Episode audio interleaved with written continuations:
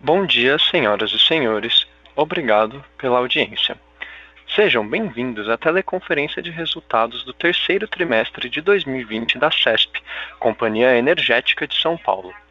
Gostaríamos de informá-los que este evento está sendo gravado. Após a apresentação da CESP, haverá uma sessão de perguntas e respostas para analistas e investidores. Caso você precise de ajuda durante a teleconferência, por favor, pressione asterisco zero para falar com o operador. Teremos também um webcast ao vivo com áudio e slides, que pode ser acessado no site de Relações com Investidores da CESP no endereço www.ri.cesp.com.br. A apresentação também estará disponível para download no site. As informações a seguir estão disponíveis em reais conforme a legislação societária brasileira e as práticas contábeis adotadas no Brasil. BRGAAP, já em conformidade com as normas internacionais de contabilidade, IFRS, exceto quando indicado de outra forma. Antes de prosseguir, gostaríamos de esclarecer que eventuais declarações que possam ser feitas durante essa teleconferência relacionadas às per perspectivas de negócios da CESP, projeções e metas operacionais e financeiras constituem-se em crenças e premissas da diretoria da companhia, bem como em informações atualmente disponíveis. Considerações futuras não são garantias de desempenho, elas envolvem riscos, incertezas e premissas, pois se referem a eventos futuros e, portanto, dependem de circunstâncias que podem ou não ocorrer. Investidores devem compreender que condições econômicas gerais, condições da indústria e outros fatores operacionais podem afetar o desempenho futuro da companhia e podem conduzir a resultados que diferem materialmente daqueles expressos em tais considerações. Estão presentes hoje os senhores Mário Bertoncini, diretor-presidente e de Relações com Investidores, e Marcelo de Jesus, diretor financeiro. Gostaria de passar a palavra ao Sr. Mário Bertoncini, que dará início à apresentação.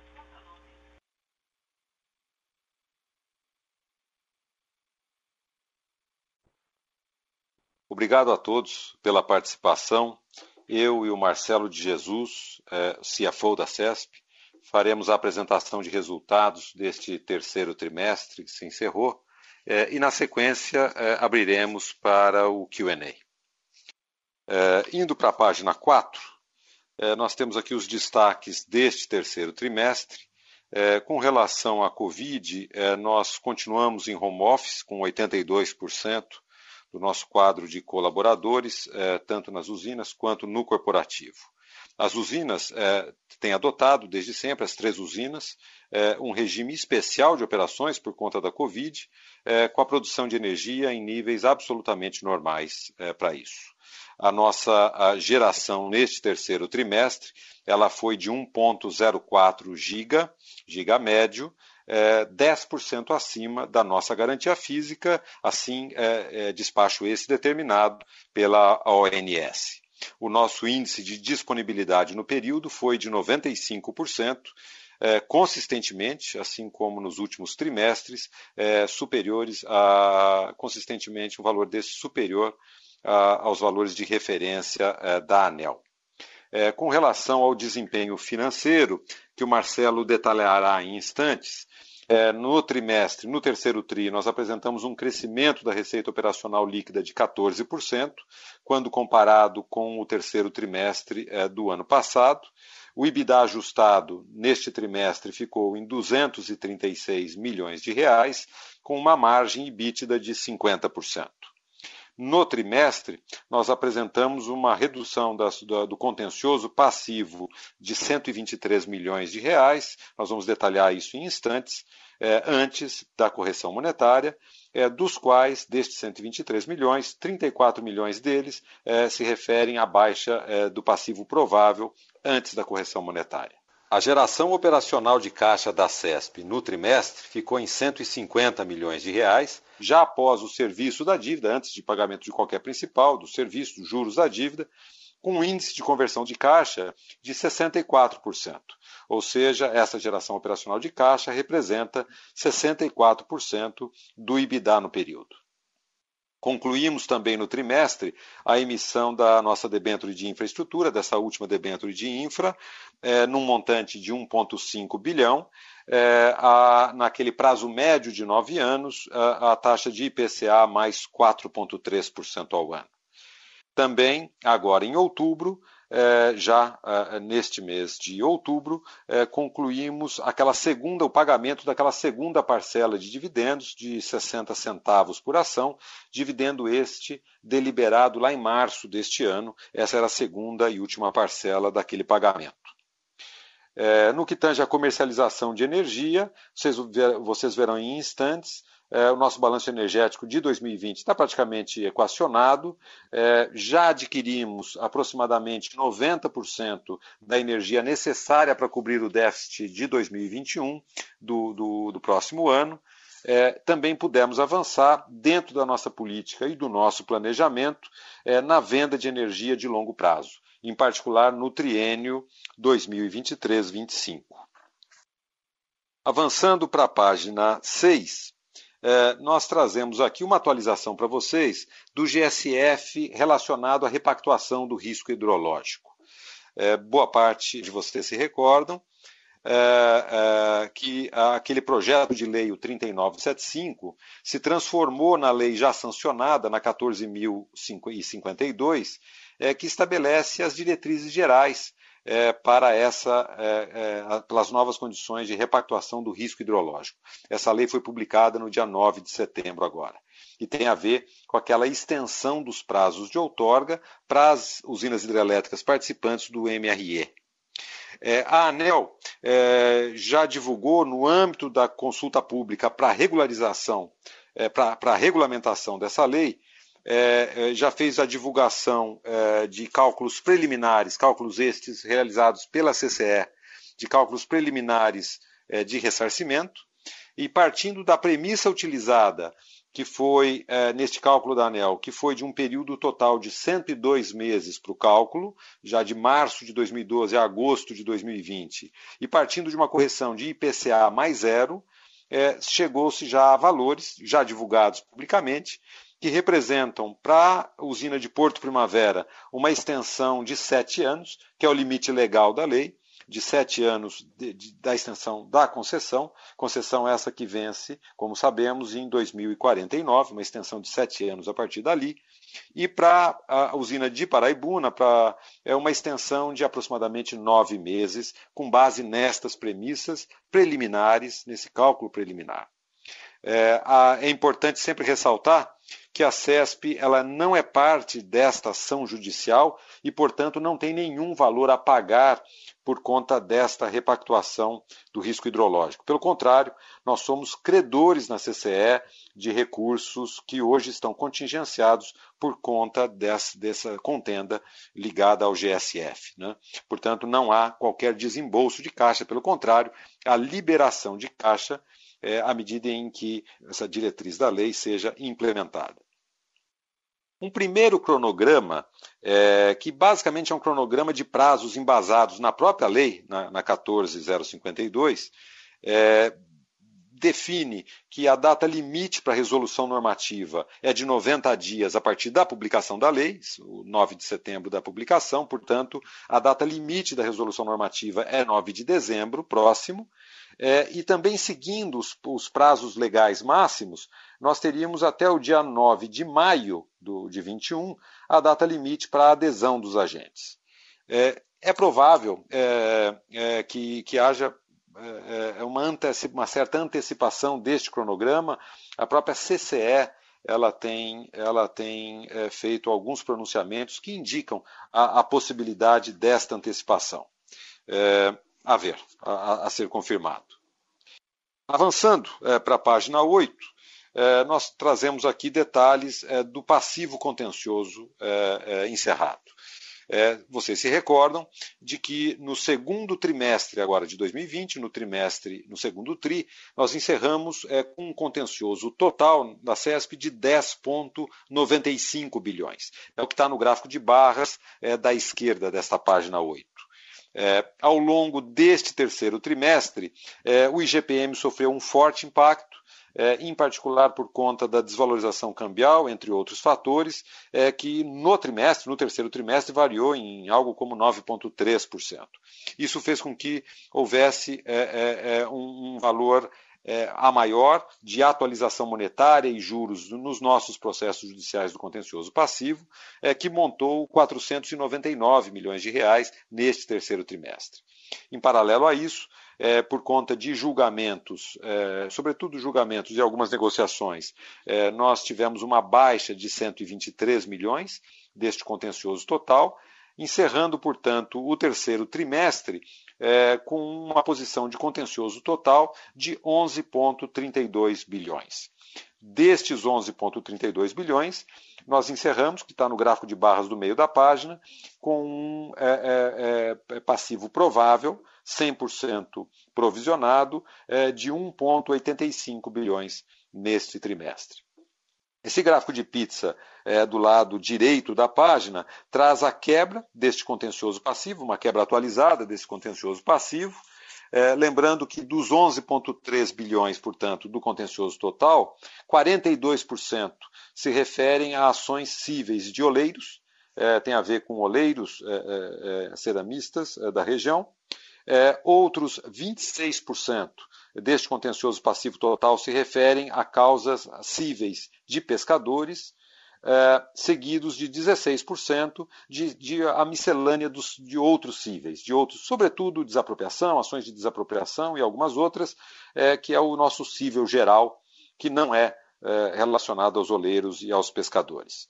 É, completando o gráfico, 9% é, do nosso contencioso total se refere a ações ambientais, 5% a ações de caráter tributário e, por fim, 2% é, trabalhista. Neste semestre, embora a, a, redução tenha sido relativamente modesta, de 123 milhões do contencioso passivo total, foi um trimestre de muitas decisões favoráveis definitivas à CESP, é, do ponto de vista quantitativo, onde a gente pôde fazer a baixa de 216 processos judiciais e pudemos também fazer nesse trimestre é, o avanço numa série de processos negociais do passivo contencioso que nós esperamos concluir é, nos próximos meses. Prosseguindo, na página 9, é, nós trazemos o contencioso ativo de Três Irmãos.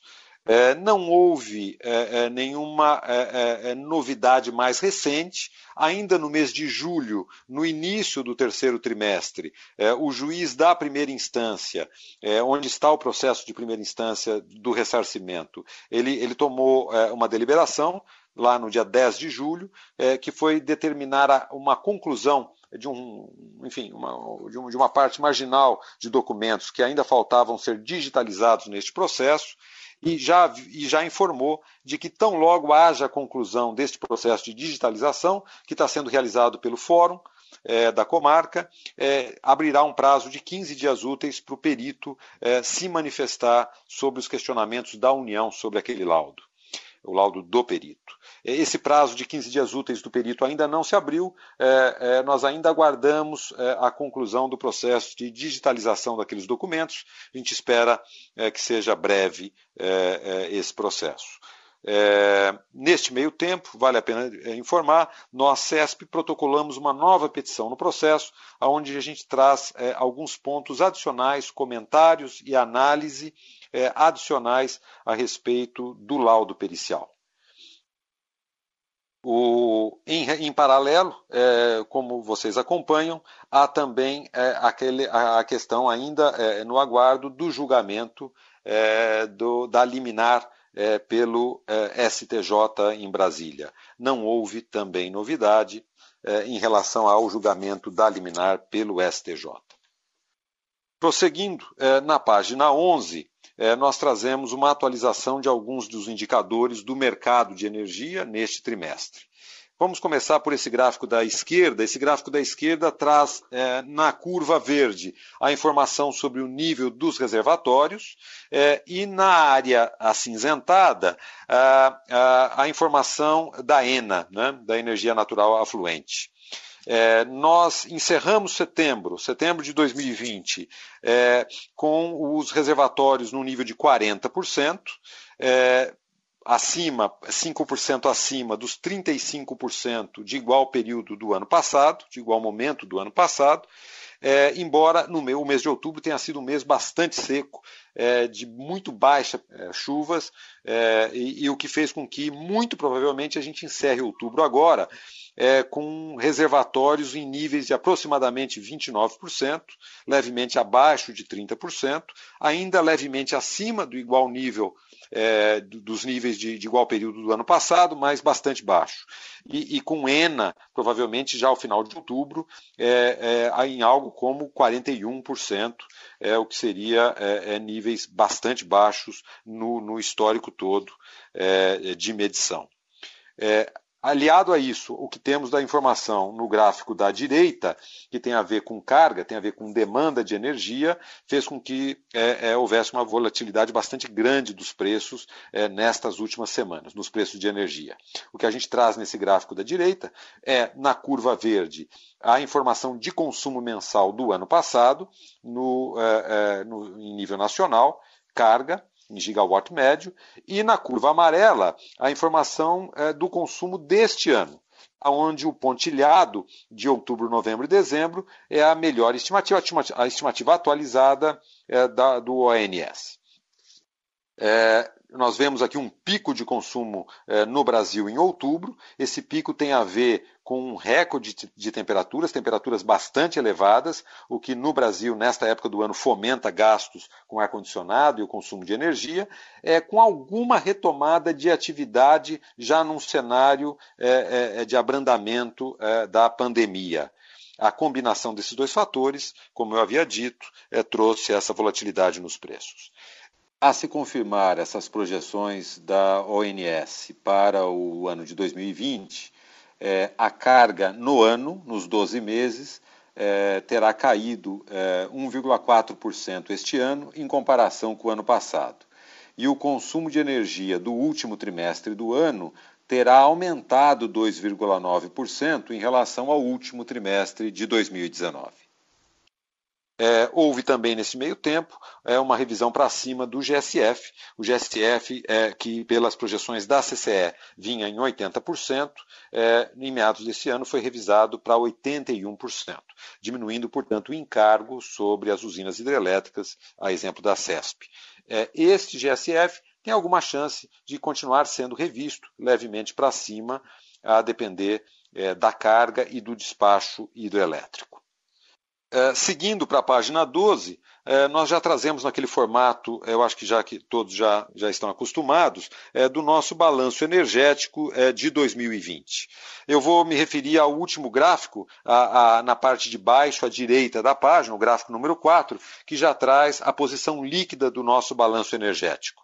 É, é um balanço energético já em termos práticos equacionado para 2020. A gente tem algumas posições levemente deficitárias de energia de outubro a dezembro, posições estas que, a depender de alguma revisão do GSF para este período, para o quarto trimestre do ano, podem até ser neutralizadas. Né? À medida em que haja uma, uma, uma leve melhora do GSF, é, há uma liberação de energia para a CESP, liberação essa de energia suficiente é, para, enfim, em grande parte, neutralizar essa pequena posição short remanescente.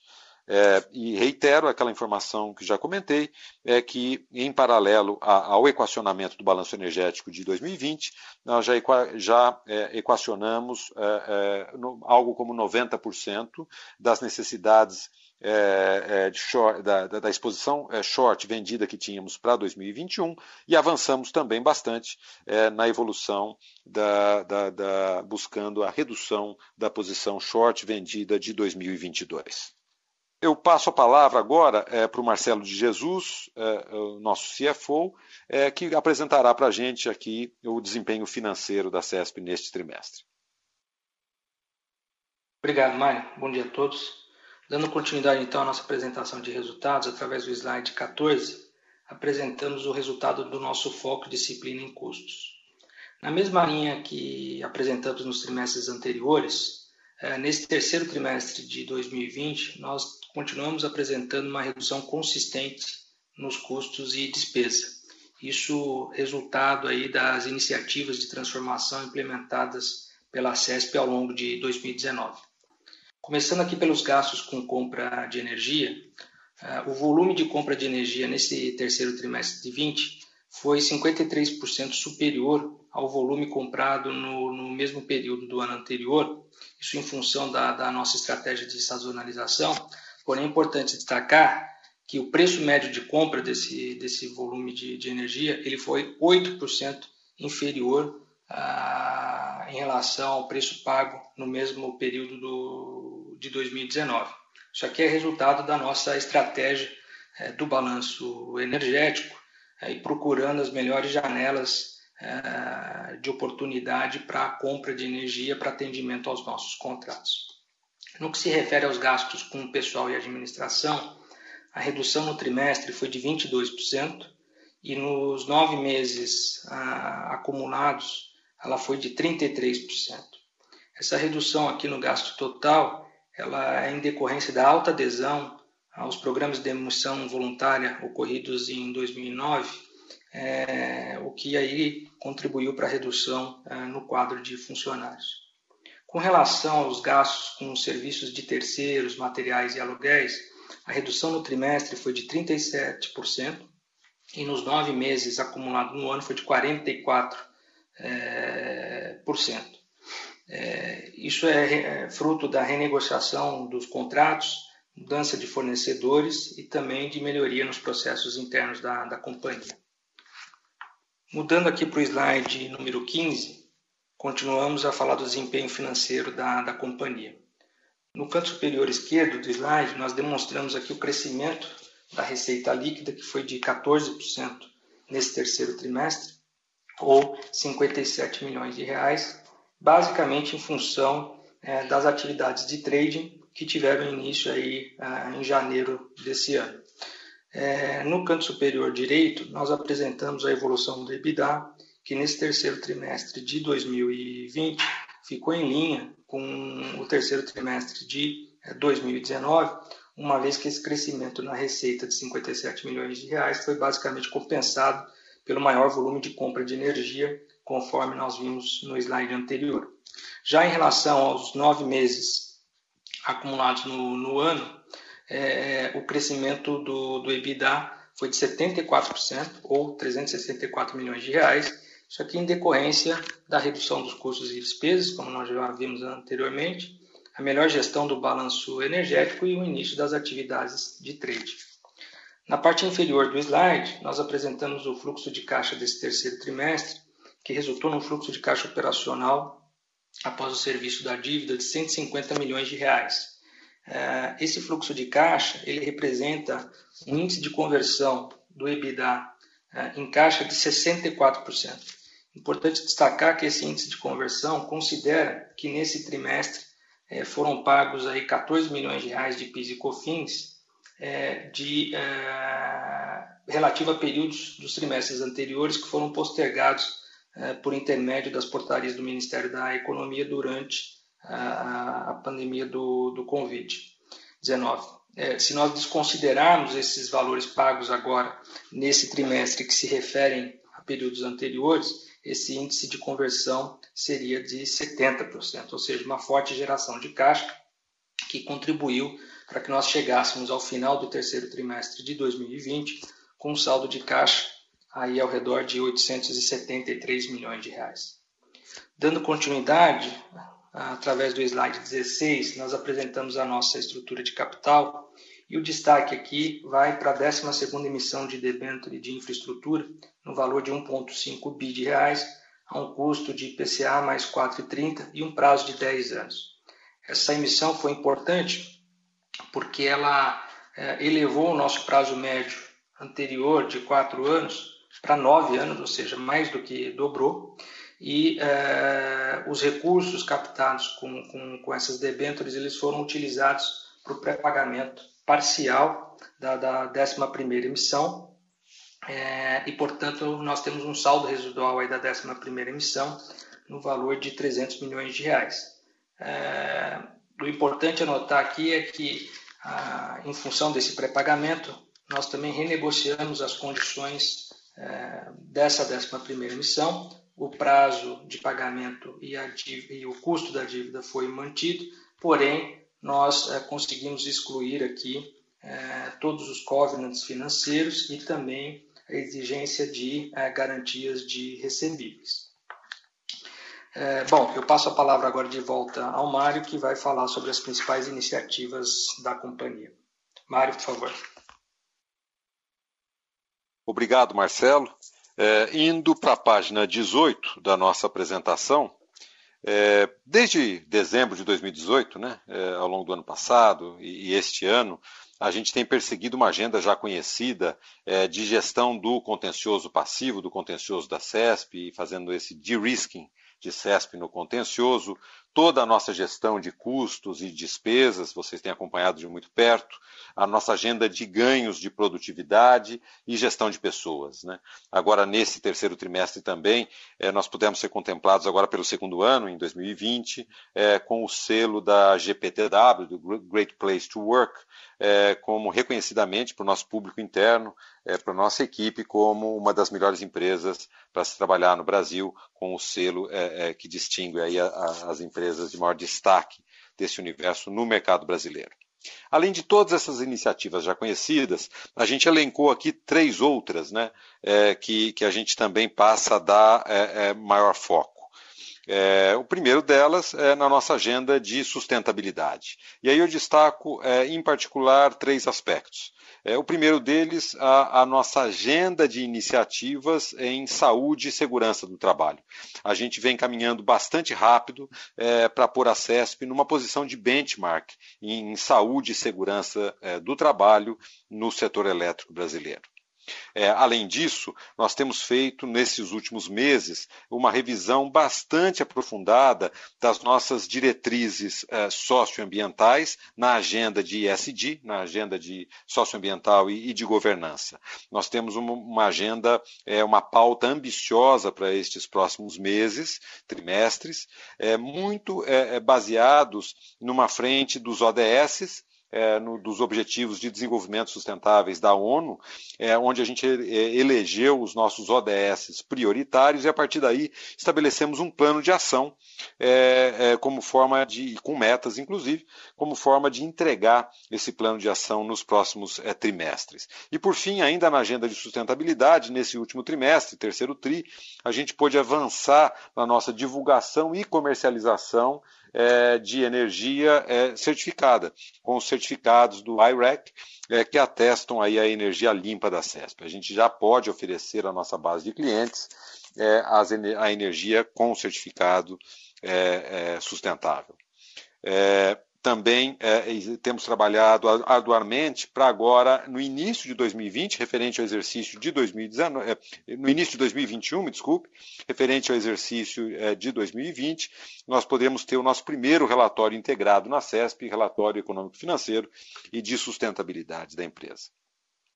Um segundo grande bloco de atuação é, tem a ver com a transformação digital é, a gente vem é, bastante focado na modernização e na simplificação da nossa arquitetura é, tecnológica, basicamente num foco bastante grande em modernização, é, em processos ágeis é, e em sistemas que focam a automação e automatização da informação é, e também em data analytics estamos caminhando é, de uma forma bastante promissora, eu diria, é, para uma empresa é, bastante enxuta e ágil, é, que tenha condições de dar respostas e decisões bastante rápidas é, para os desafios que estão por vir. E por fim, comentar a consolidação da nossa CESP comercializadora. Vocês se lembram, é, a gente no início desse ano, em janeiro de 2020, nós demos início às operações da CESP comercializadora. É, de lá para cá, pudemos avançar muito no equacionamento da nossa posição vendida de energia, naquela posição remanescente ainda do triênio 2020, 21, 22 é, 20, enfim, é, como já discutido, é, já é uma operação, já é uma posição bastante equacionada é, é e que foi executada pela CESP, pela equipe de inteligência e de execução de mesa da CESP comercializadora. A gente também pôde é, avançar bastante neste primeiro ano nas nossas operações de trading, dentro de uma política do estabelecimento de riscos quantitativos bastante bem definidos e, e tivemos até agora agora é, resultados bastante promissores. É, e por fim, a gente começa a, a dar, deu início já a, a, ao desenvolvimento, é, a partir de um planejamento bastante criterioso, da nossa é, é, é, comercialização de energia de longo prazo. Neste terceiro trimestre, nós é, é, retomamos a venda planejada e criteriosa da nossa energia de longo prazo, em particular para o triênio 2023 e 2025. e a partir de agora, a gente se prepara para uma maior diversificação da nossa base de clientes, clientes finais é, basicamente desenvolvendo novos clientes, novos mercados para a CESP e dando sequência é, e agregando valor cada vez maior nesta nossa comercialização de energia de longo prazo. Queria agradecer a atenção de todos. A gente conclui esse primeiro bloco é, é, do nosso encontro, desse call, e, portanto, é, abrimos agora para as perguntas e respostas para a nossa sessão de QA. Obrigado. Agora abriremos a sessão de perguntas e respostas. Para fazer uma pergunta, por favor, pressione asterisco 1. Caso a sua pergunta já tenha sido respondida, por favor, aperte asterisco 2 para sair da fila. Aguarde enquanto coletamos perguntas.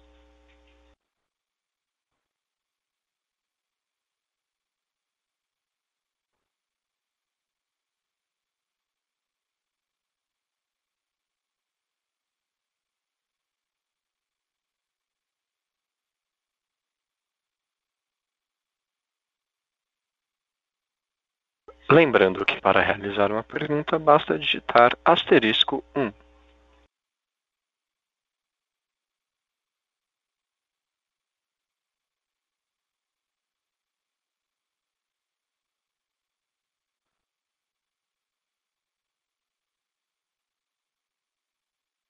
A nossa primeira pergunta vem de Antônio Junqueira, do Citibank. Por favor, senhor Antônio, pode prosseguir. Bom dia, pessoal, tudo bem? É, pergunta simples, na verdade, é, vocês disponibilizaram a informação de limites de futuro é, energia para 2023 e 2025. Se eu pudesse perguntar, você mencionaria a percepção de comprar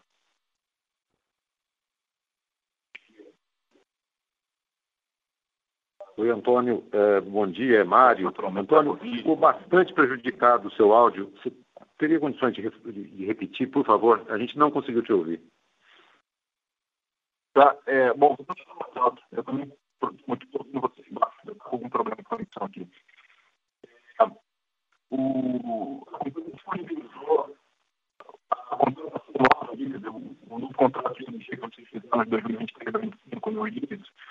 Eu queria uma percepção de vocês em relação à saúde, liquidez, especificação que vocês puderem disponibilizar é, no mercado livre, é, produtos futuros, considerando que vocês bater uma porta, com certeza, de alguns clientes e vai ser um comercializador para fechar esse contrato. Considerando aí essa retomada econômica da Covid e tudo, como é que vocês estão vendo, o que vocês podem dar de informação em relação ao que vocês perceberam ao, ao negociar esse contrato?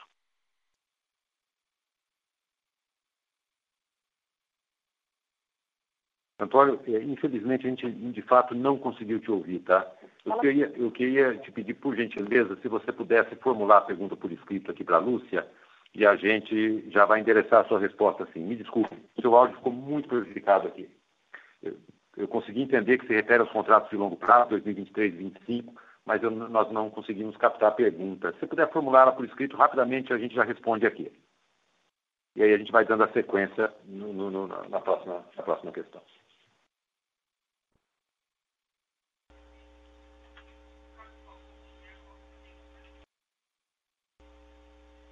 A nossa próxima pergunta vem de Fernando Zorzi, do Itaú. Por favor, senhor Fernando, pode prosseguir.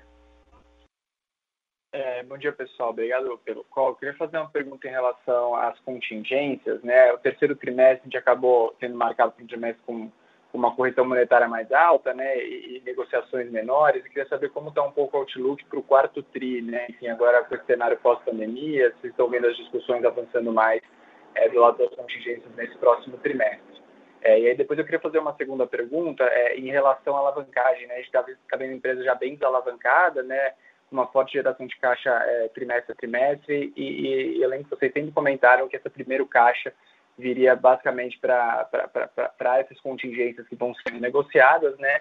E que daí talvez num segundo momento é, seria mais discutido o cenário de dividendo, crescimento, enfim, mas queria entender um pouco como está a cabeça de vocês, se isso já está mudando de certa forma ou se isso ainda ficaria mais para os próximos anos. Obrigado. Obrigado, Fernando, pela pergunta, Mário falando. É, vamos lá, então, para a primeira questão, na questão da contingência.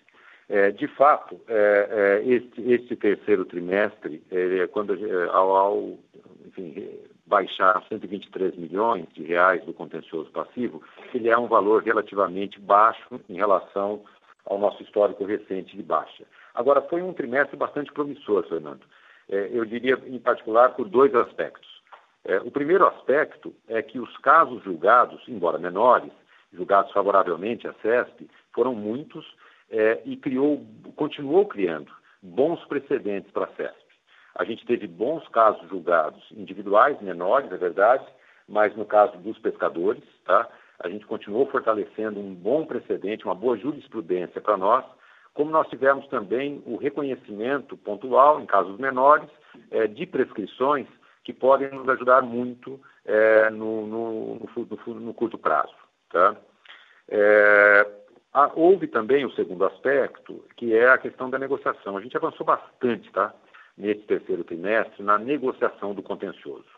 É, não foi possível concluir com a homologação final é, vários destes casos, é, que a gente espera concluir é, e, e, a, e, a, partir da resolução dessas pendências, a gente poder fazer o reporting é, é, full como temos feito. Tá? Nós estamos aqui, em particular, dentro da SESC, muito animados com a evolução das negociações, tá, Fernando? A gente espera em breve poder mostrar o resultado disso também. É, com relação à alavancagem, é, indo para a sua segunda questão, é, de dizer, é uma geração muito robusta da CESP. É, neste, neste trimestre, é, junto com, essa, com essas 150 milhões, a gente já trouxe de novo a alavancagem é, para aquele entorno de uma vez na né, atividade que é, nós nunca escondemos, é, uma subalavancagem para a empresa. O, a gente aguarda alguns aspectos aqui. Tá? É, o primeiro deles é, é, de fato, o avanço é, é das nossas negociações do contencioso, é, que representará é, algum desembolso natural, algum desembolso adicional de caixa, como também nessa questão do GSF, Fernando, do risco hidrológico, da REPAC do, do risco hidrológico, lá da, da 14.052, uma definição do reconhecimento de resultado dessas operações, de, de, desse, disso. Isso é um debate no mercado, é um debate aberto no mercado. Por quê? Porque isso pode alavancar o resultado contábil da CESP é, e, e, fazer com que, de acordo com as nossas políticas de dividendos, é, possa impactar é, é de uma forma importante os dividendos que estão por vir, tá? Então foi numa gestão sempre cuidadosa é, que a gente vem manejando esse caixa e essa liquidez da empresa. Com relação ao futuro, você comentou também em relação ao crescimento. É, nós estamos é, é, conseguindo, de uma maneira muito consistente, entregar aquilo que a gente vem conversando com o mercado. Né? Eu acho que o dever de casa está, é, é, de uma forma é, até um pouquinho adiante do nosso próprio planejamento. Eu me refiro a, a, equacionamento e gestão de custos e despesas, me refiro à administração do contencioso passivo, me refiro ao estabelecimento e à consolidação da nossa CESP comercializadora e à gestão de pessoas. Eu acho que é, mais e mais é, a gente continua, nós não estamos focados ainda em projetos de crescimento, não é a hora, mas é, é mais e mais estamos nos aproximando desse momento. Tá claro, obrigado.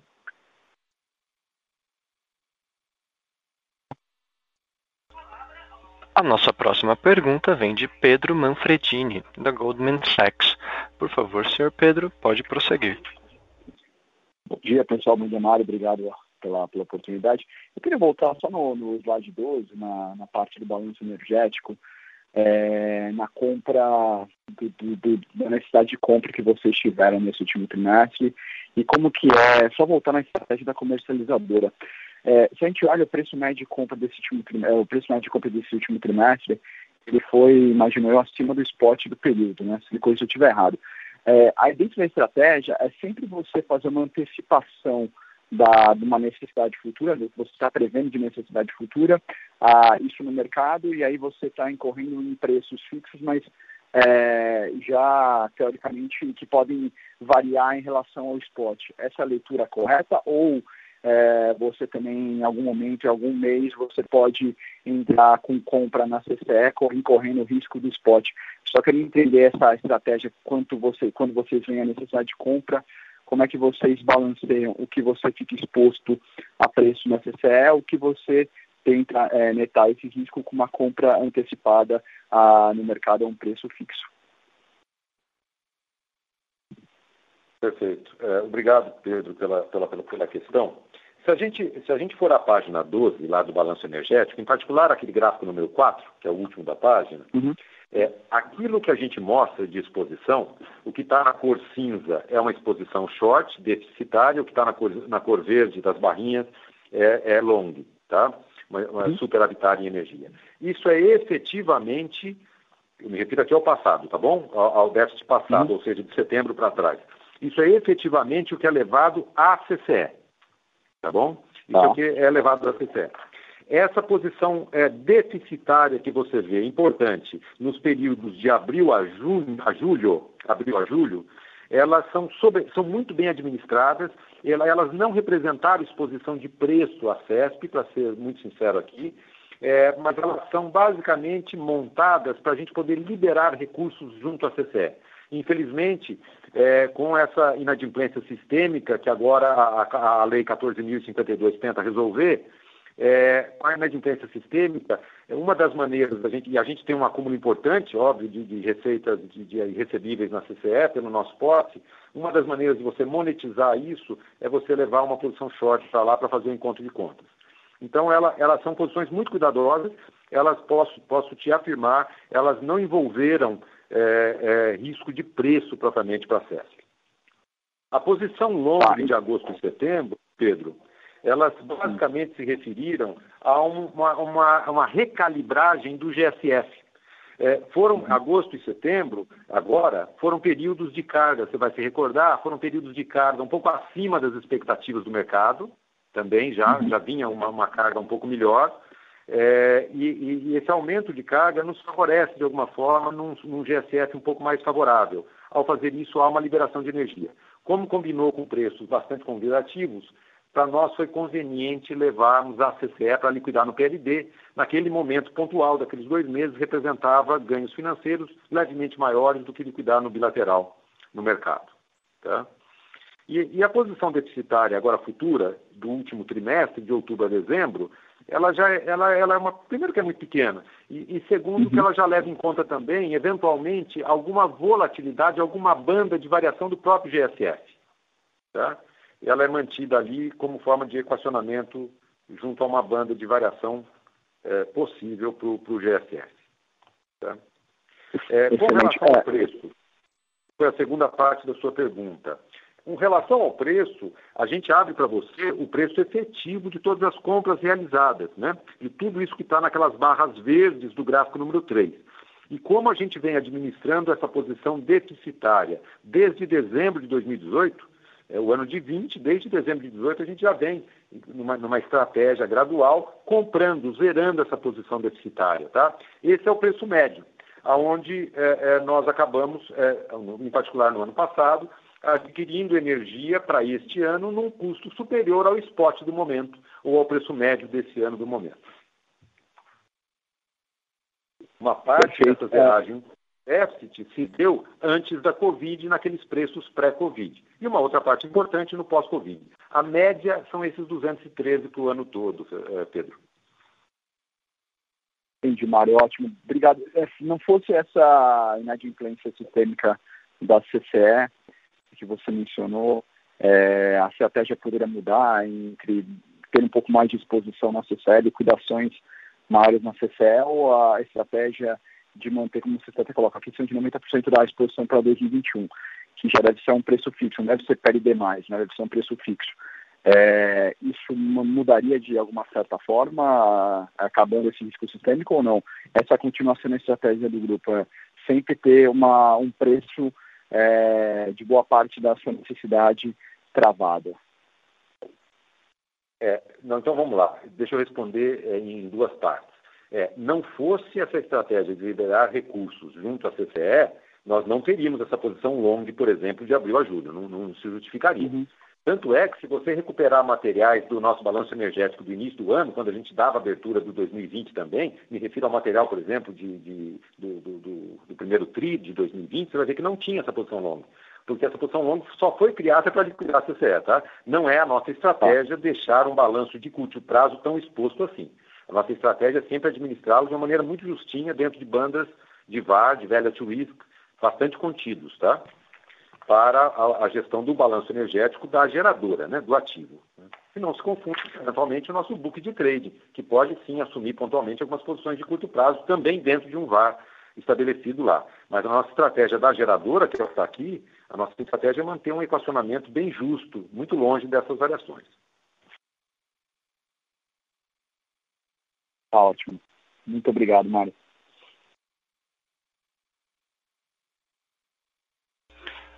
A nossa próxima pergunta vem de Antônio Junqueira, do Citibank. Por favor, senhor Antônio, pode prosseguir.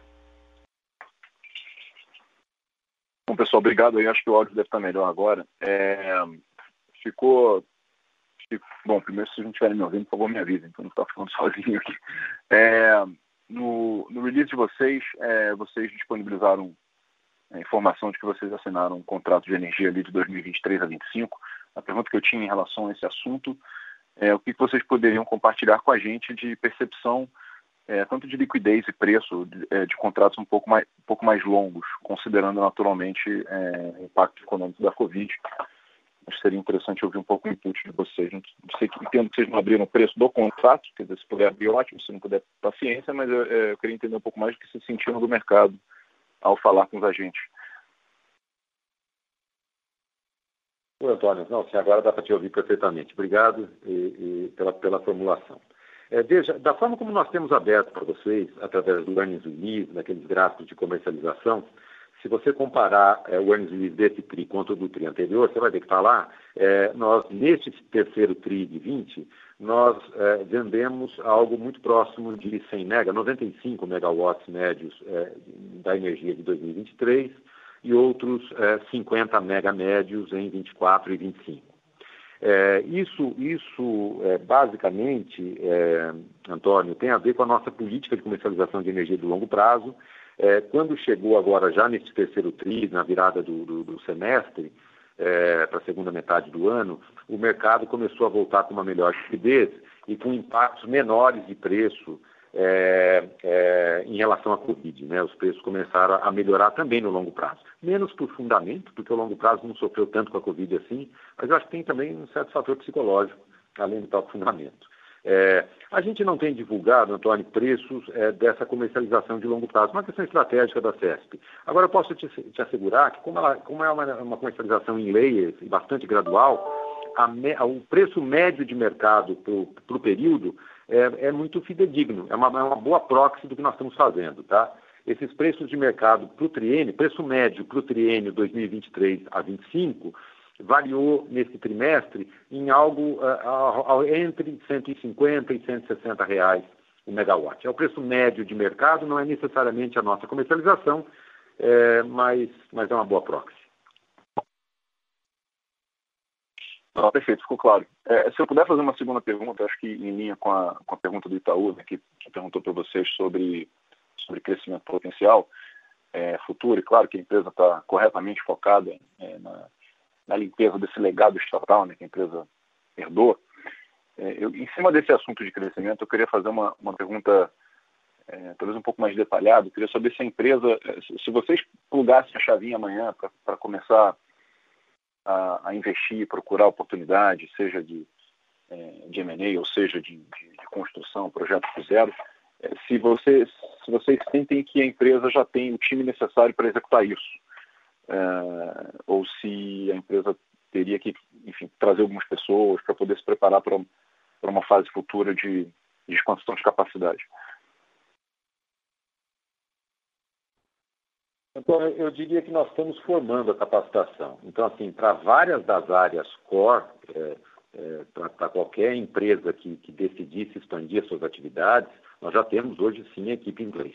Nós temos uma área de comercialização muito bem montada, preparada para uma capacidade maior do que a corrente. Nós temos uma área de planejamento, quer seja planejamento orçamentário, de curto médio, quer seja planejamento estratégico, bastante bem formatada, madura na discussão.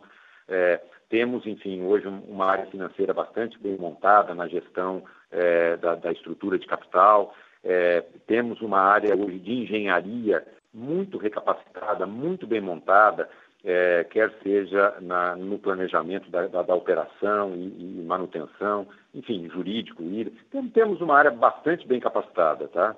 É, agora, é óbvio que, a depender num cenário de expansão, é, quando é, tivermos virado a chave, como você vai usar a sua expressão, pontualmente, você sempre vai precisar de capacidade adicional. Mas eu diria que já seriam aquelas capacidades que você não precisa manter no corrente. É, você vai reavaliar e adquirir é, na medida da necessidade específica que, que apareça, Antônio. É uma empresa que vem se preparando, sim, trimestre a trimestre, é, para um, um segundo cenário, que ainda não chegou, ele ainda não é o nosso foco, mas a gente tem se preparado consistentemente para ele. Bom, está claríssimo. Obrigado. A nossa próxima pergunta vem de Daniel Pravinsky, do Banco Safra.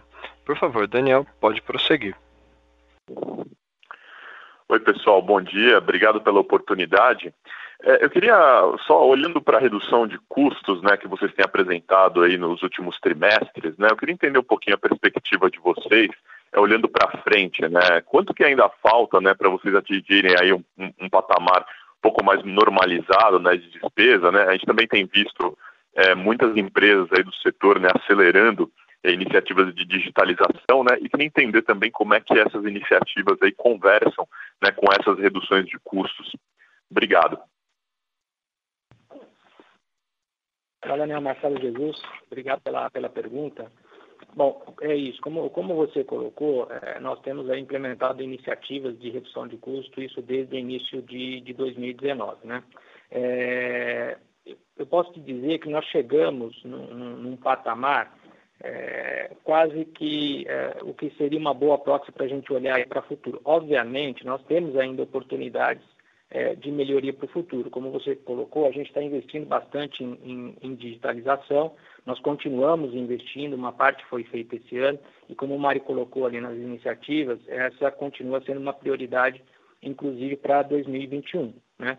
Então, nós ainda temos oportunidades sim de redução de custo, obviamente não vai ser nos mesmos níveis que que vocês, que nós observamos aí durante o ano de 2020, né? Ela vai ser é, menor que isso, mas sim temos uma oportunidade, principalmente ali pela, pela transformação digital, mas também alguma coisa em relação à, continuidade da melhoria de processos que nós temos atuais na, na, na CESP.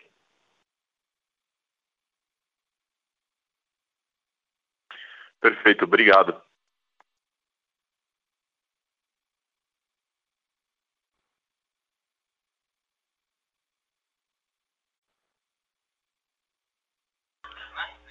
A nossa próxima pergunta vem da webcast e é de Pedro Rodrigues da Bogari.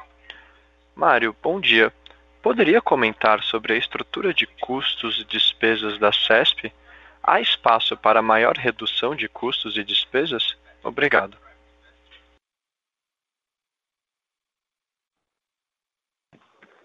Olá, Pedro. Bom dia, Marcelo Jesus novamente. É, é, na mesma linha que, que, nós respondemos aqui para o Daniel, né, é, é, nós já implementamos uma boa parte das iniciativas de redução de custo, tendo essas reduções que nós apresentamos aqui no, no, no call, mas é, sim, nós temos ainda uma oportunidade de redução adicional, obviamente não nos mesmos patamares que, que nós temos visto durante o ano de 2020, é, mas que decorre ainda da, da, da continuidade de, de, de, melhoria nos processos, mudanças nos processos internos da companhia e também de digitalização dos nossos processos, como o Mário colocou ali na, nas iniciativas é, é, para o próximo ano.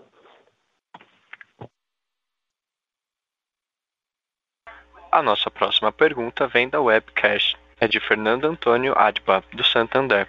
Ele pergunta: há alguma chance de haver acordo sobre o pagamento do incontroverso de três irmãos sem necessidade de mediação da justiça para esta parte? Em linhas gerais, as regras de GSF que estão em audiência agradam a empresa como está? Obrigado. Oi, Fernando, é Mário falando. É, obrigado pela questão. Em relação a três irmãos, é, o nosso foco imediato está no julgamento dessa primeira instância, é, Fernando. É, o juiz fez aquela movimentação, a gente já discutiu amplamente, lá de julho, o que significa dizer que um julgamento desse, desse caso na primeira instância pode estar próximo, a partir daquela manifestação do perito, e aí a saber se o juiz abrirá para as partes fazerem manifestações, alegações finais, né? Mas a gente está muito focado nesse, nesse julgamento da primeira instância, tá? A partir desse julgamento, reavaliarmos. É, a gente continuamente reavalia a nossa posição aqui. Né? Nós sempre achamos, e, e, a gente tem conversado isso com o mercado, de que a solução não é esperar o julgamento até a última instância desse, desse processo, que poderia levar muitos anos, né?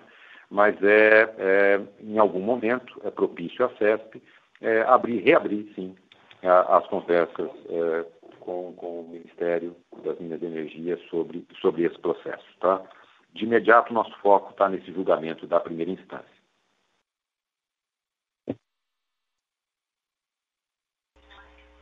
É, com, com, relação à sua segunda pergunta é, sobre o GSF, é, eu acho que é uma boa solução. Eu entendo que você se refere à Lei 14052. É, é, sim, é, eu acho que foi uma boa solução do Ministério das Minas e Energia, da ANEL, CCE, todas as entidades muito debruçadas, pessoal muito sério, debruçado na solução do sistema. A gente entende que é sim uma solução. Muito provavelmente, nós estamos ainda né, na consulta pública da, da, regulamentação da lei, né? a lei foi sancionada, foi publicada, nós estamos naquele período agora, se vocês se recordarem, até 90 dias que a ANEL tem para regulamentar a lei, e ela abriu a consulta pública da regulamentação. Tem sido um processo muito diligente por parte da ANEL, é, nós acreditamos que será, sim, é, muito provavelmente a solução para o setor. Nós mesmos e todo o mercado é, individual através de associações, temos feito é, sugestões, reparos, potenciais melhorias ao, ao arcabouço legal, é, e me parece que, que, que, será, sim, a solução definitiva para essa contenda. Está né? Tá, tá, tá na hora de resolver esse impasse. Desde 2013, esse assunto se arrasta, já está mais que na hora. Né? Com isso, concluímos a nossa sessão de perguntas e respostas. Agora, gostaria de passar a palavra para o Sr. Mário Bertoncini para as considerações finais. Por favor, Mário, pode prosseguir. Eu não gostaria, eu acho que foi, foi, um, foi um, bom call, acho que as, as perguntas ajudaram a, a elucidar e a, e a, esclarecer melhor ainda todos os outros pontos. Gostaria muito de agradecer a todos vocês é, pela, pela participação é, dizer que a gente permanece aqui na nossa história de bastante consistência, com muito afinco, para entregar esse resultado. Muito obrigado pela participação. Bom dia a todos. A teleconferência de resultados da CESP está encerrada. Agradecemos a todos pela participação e tenham um bom dia. Vocês podem se desconectar agora.